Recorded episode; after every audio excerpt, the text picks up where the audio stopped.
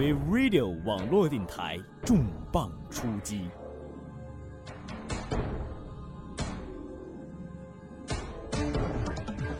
精彩尽在关注新浪微博 v Radio，关注荔枝 FM FM 四三三二二 We Radio。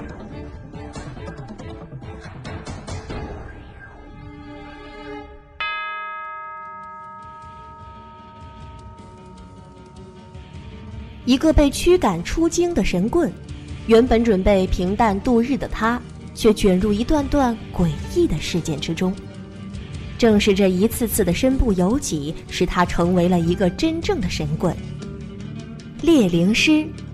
欢迎收听灵异玄幻小说《猎灵师》，由般若播讲。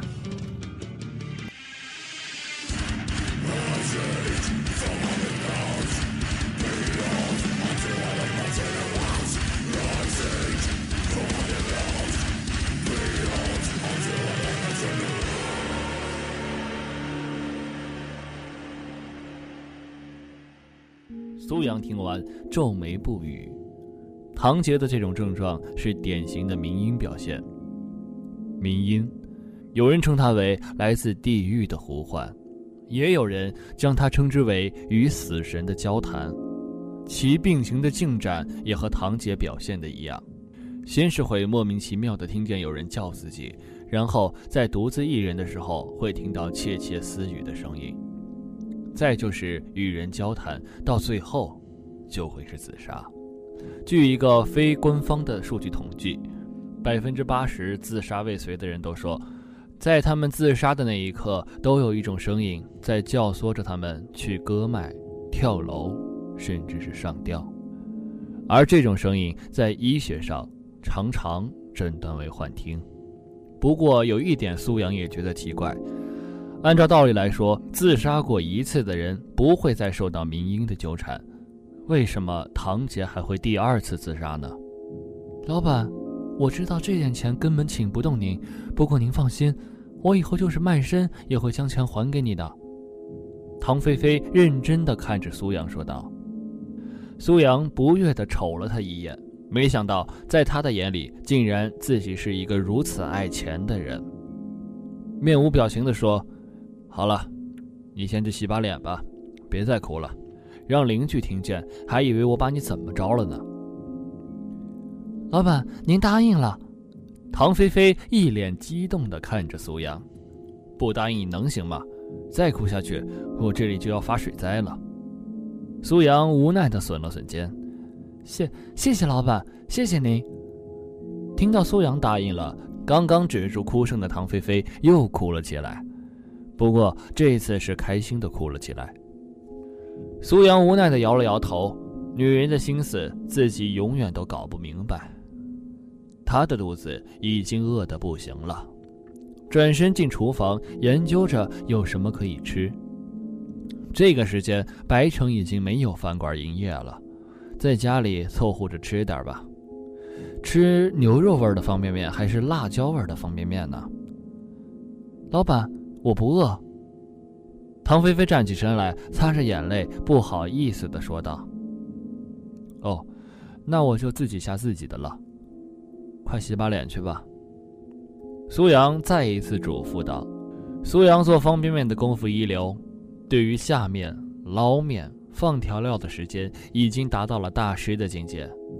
唐菲菲洗完脸，看着正津津有味吃着方便面的苏阳。自己也是不自觉地咽了口唾沫。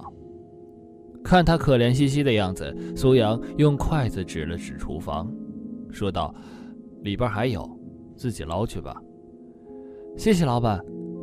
唐菲菲客气的道了声谢后，就跑进了厨房里边。这才发现苏阳给自己留的面里面还有两个鸡蛋。感激的看了看正在外面拔面条的苏阳。眼睛里再次泛起了泪花苏阳像个地主似的躺在沙发上看电视，而唐菲菲则像个佣人似的替苏阳收拾着屋子。看着唐菲菲只是收拾了一会儿，就赶上自己一天的工程了，苏阳不自觉地感慨道：“菲菲啊，看不出来你还这么能干啊！我这辈子要是能娶上个和你这么能干的媳妇儿，我就知足了。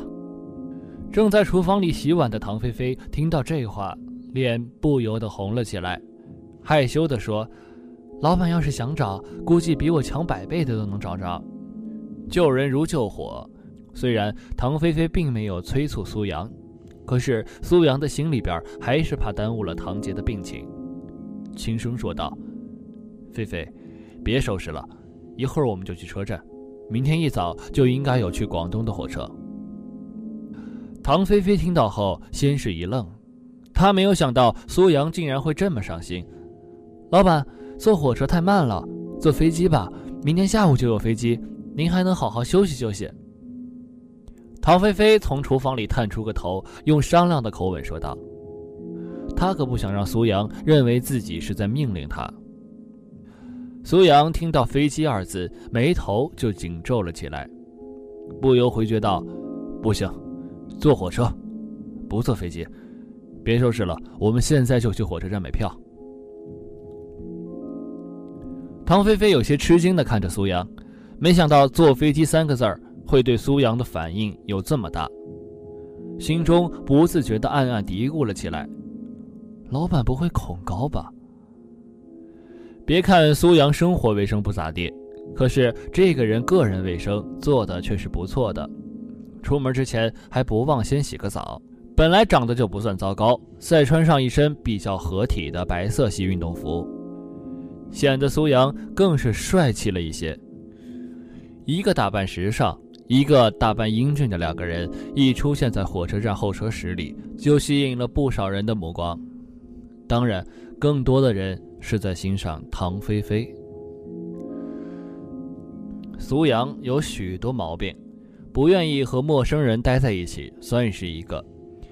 一口气买了四张软卧票，苏阳看这个情况，心中也是暗暗的炸舌，这可比坐飞机票贵多了。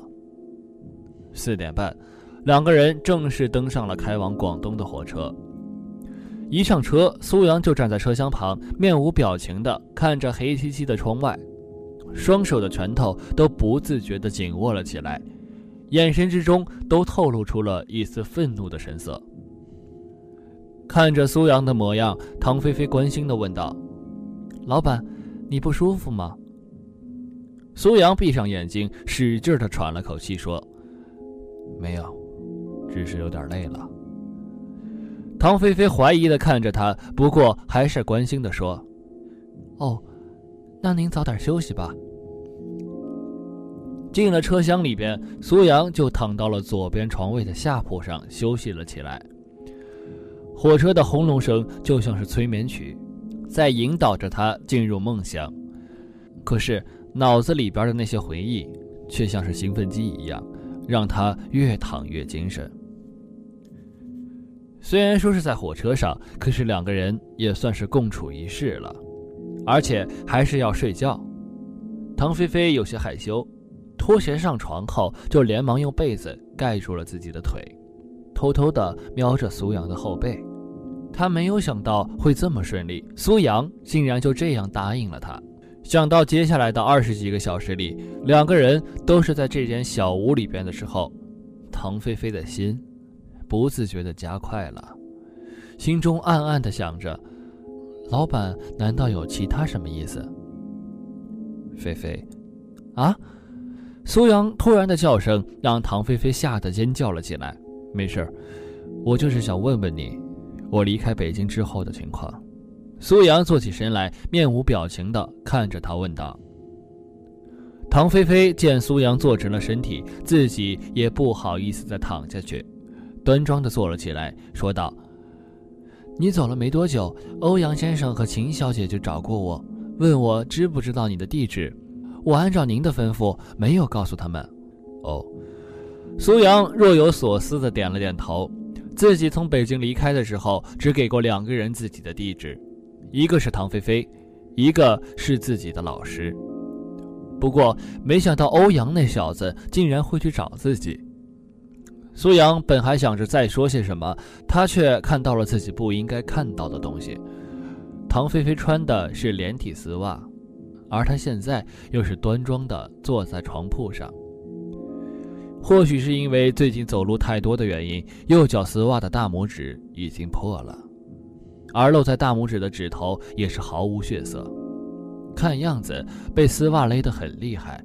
他有些不好意思的指了指。唐菲菲见状，脸马上红得像个胡萝卜，将腿迅速放回了被窝里，将头也朝里边扭了过去，细声道：“老板，我先睡了。”苏阳的脸上露出了久违的笑容。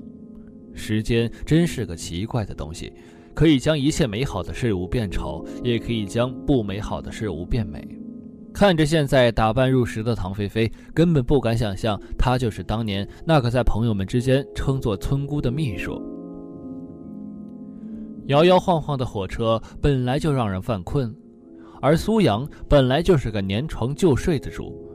唐菲菲也因为苏阳表现了那个让自己丢脸的事情之后，也就没有和苏阳再说些什么了，一直睡觉到下车，除了肚子饿之外，没有其他的想法。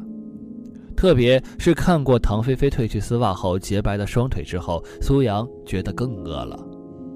可是还得坐车，因为唐菲菲生活的地方是在深圳。好在这次不用坐二十几个小时了。从买票到出了深圳罗湖火车站，总共花了不到两个小时。下车之后，唐菲菲早已迫不及待地让苏阳去看唐杰的情况，而看着着急的唐菲菲，苏阳也是不忍心让她备受煎熬的陪着自己再吃饭了。又坐了将近一个小时的车，两个人总算到了深圳市神经病院。看着走路无力的苏阳，唐菲菲关心道：“老板，要不我们去吃点东西再上去吧？”苏阳苦笑着说：“不用了，先看看你哥哥再说吧。”好，那我们就快上去吧。一听此话，唐菲菲二话不说就拉着苏阳朝唐杰的病房走去。看着兴奋的唐菲菲，苏阳也只好无奈地摇了摇头。而现在好像已经饿过劲儿去了，根本感觉不到什么饥饿的感觉。两个人上去的时候，医生正在给唐杰检查身体。本来因为割脉自杀就过于虚弱的唐杰，再加上跳楼这一折腾，看上去已经人不人鬼不鬼了。唐菲菲强挤着不让眼里的泪水掉出来，从脸上勉强的挤出个笑容，说道：“哥。”我把老板请来了。唐杰看到自己妹妹的时候，眼睛里也是泛起了泪花。苏阳打量着只剩下半条命的唐杰，这样都不死的他，也真算是命大了。四肢都被打上了钢板，脖子好像也摔坏了，脸部肿得有些青，嘴唇干裂的厉害，头也被剃得像狗啃的似的。很难想象这个男人每天都在受着怎样的痛苦。突然，苏阳从唐杰那泛着泪花的眼里看到了异样的光芒，连忙趴上去扒开他的眼皮，看个究竟。你干什么？刚刚给唐杰检查完身体的女医生一把拉住了苏阳的身体。罗医生，别误会，这是我请来替我哥哥治病的。唐菲菲连忙上前解释道。罗琴听到了这话，不屑地瞅了苏阳一眼。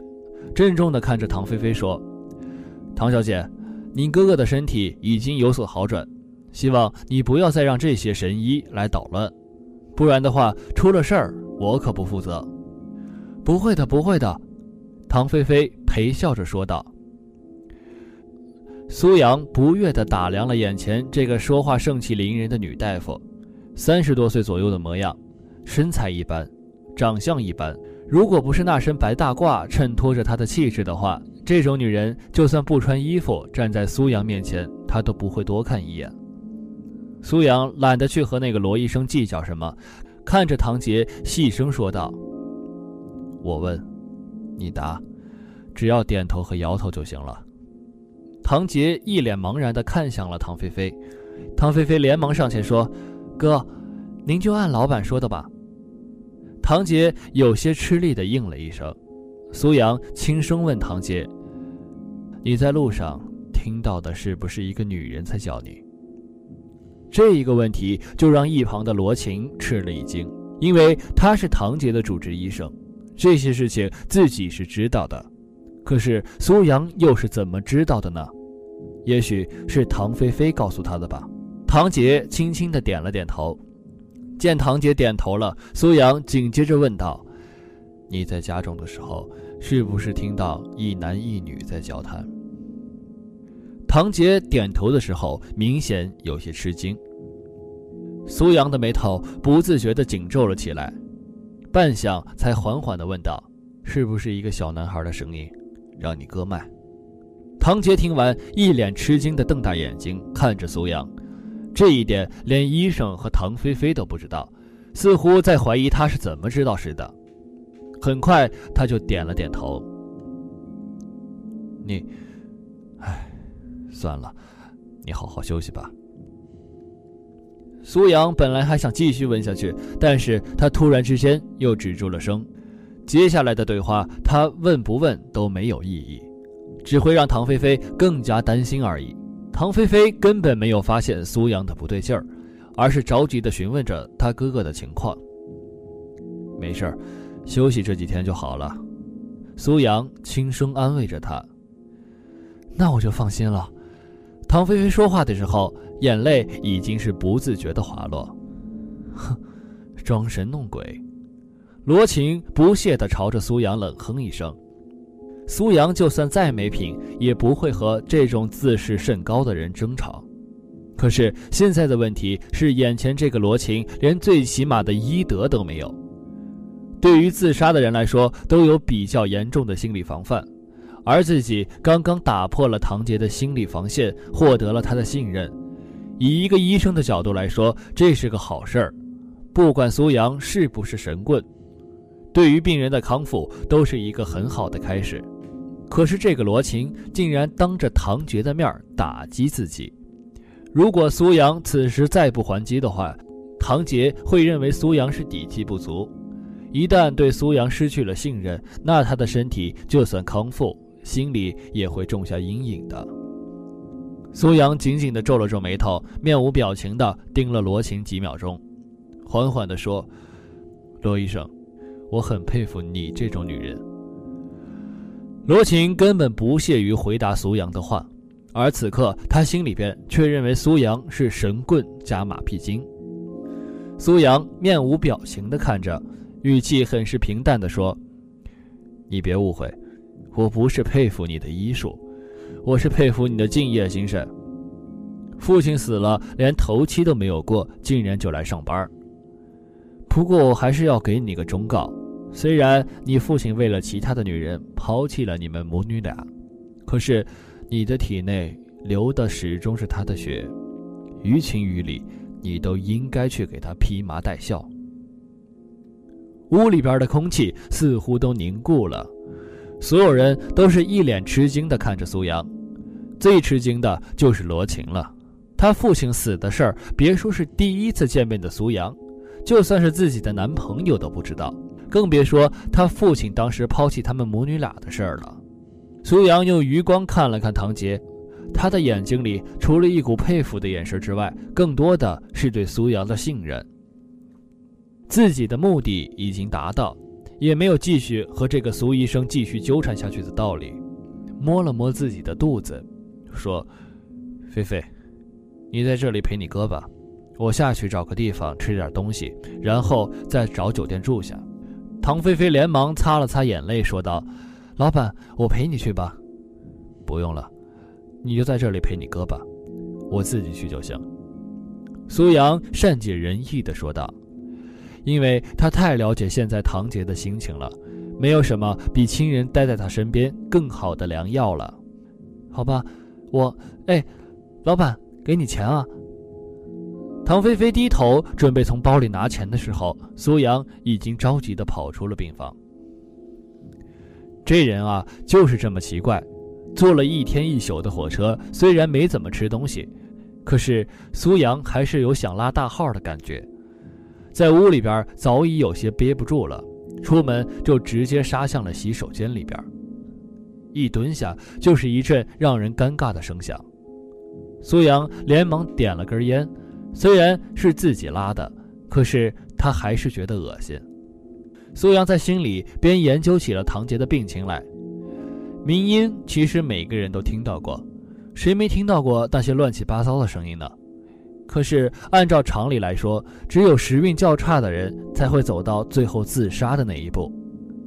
而且遇到鸣音困扰的人，自杀一次过后，短时间不会再受到鸣音的影响，必须过了鸣音的时效期，才会再一次的影响病情。而唐杰第一次的时效期还没过，就又自杀了一次。苏阳肯定这是他不想拖累自己的妹妹唐菲菲才自杀的，所以这一次的自杀不考虑进明英的影响范围之内。明英的问题好解决，只要唐杰的身体稍微恢复一下，找到那个声音，切断两者之间的联系就可以。可是苏阳在唐杰的体内却看到了新的问题。唐杰左右双眼的眼珠下面的眼白都出现了异常，各有几个比针眼还细的青绿色小点儿。能够造成这种情况的有三个可能：一是被人下了降头，二是被人施了咒。